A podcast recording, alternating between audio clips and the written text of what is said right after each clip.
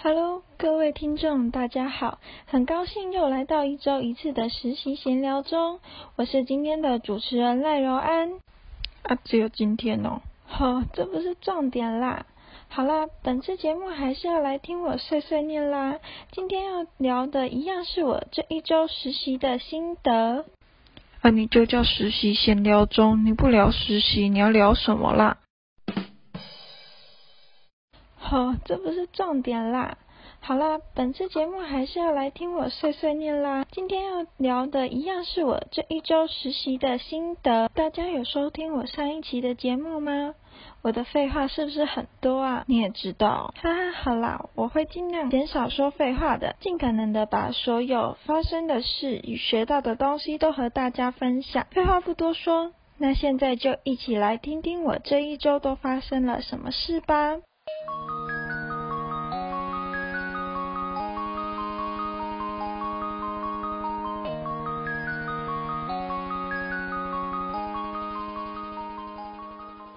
再说这一周前，我想问问大家，还记不记得上一周的内容？我们都聊些什么呢？上周我主要都在说沟通与表达的重要，与我上星期的报告状况，对吧？这一周也一样有做 PPT 的报告，在这一周报告的内容是公司简介。在制作这次 PPT 时，也让我更了解公司了。透过自己做 PPT 及报告，真的是一个能快速了解公司的好方法。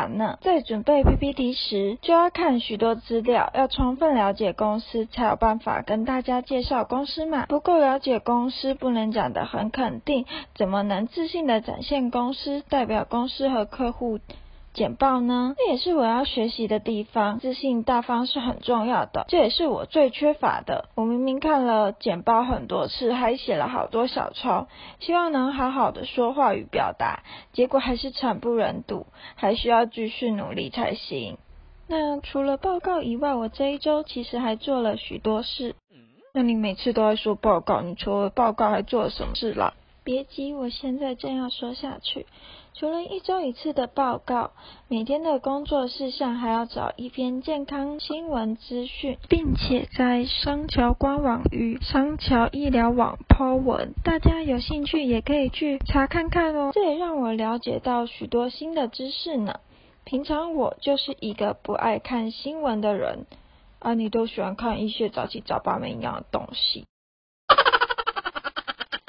对啊，所以借由这次的机会，我每天都可以了解到一个新的健康资讯，其实还蛮不错的，可以增广见闻，还能了解到许多原本不知道的知识，在需要用的时候就不会过于慌张。对你那空空的脑袋，很需要多给他一些新的知识。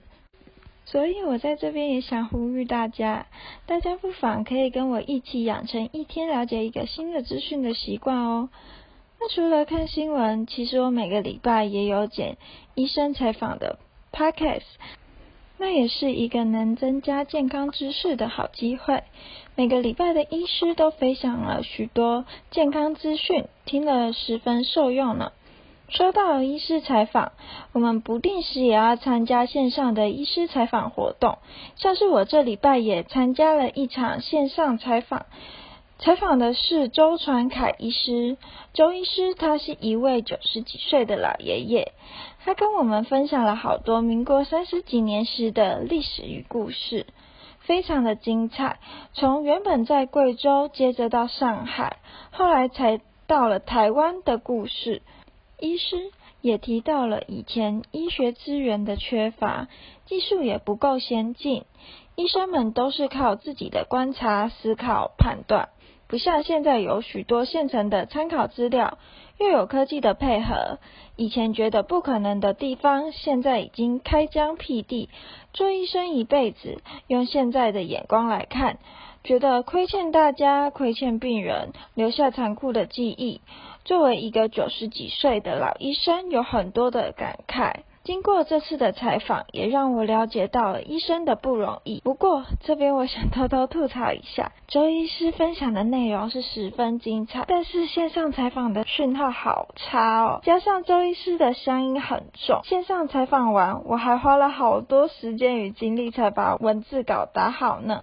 除了前面提到的这些，这礼拜还有一件事是我花了最多时间与精力的事，那就是剪开箱影片。开箱影片的剪辑真的好难哦，你确定不是因为你太笨？没有啦，其实很多的原因是因为我软体不够熟悉。所以我这次遇到声音杂讯很重的问题的时候，都不知道怎么处理，花了好多时间去研究，最后我还跑去研究其他软体，研究的好晚，谁叫你都忘光了吼。不过很高兴有这个机会，希望可以借此机会熟悉这个软体。好啦，今天分享差不多就到这里喽，谢谢大家的聆听，下次再见，拜拜。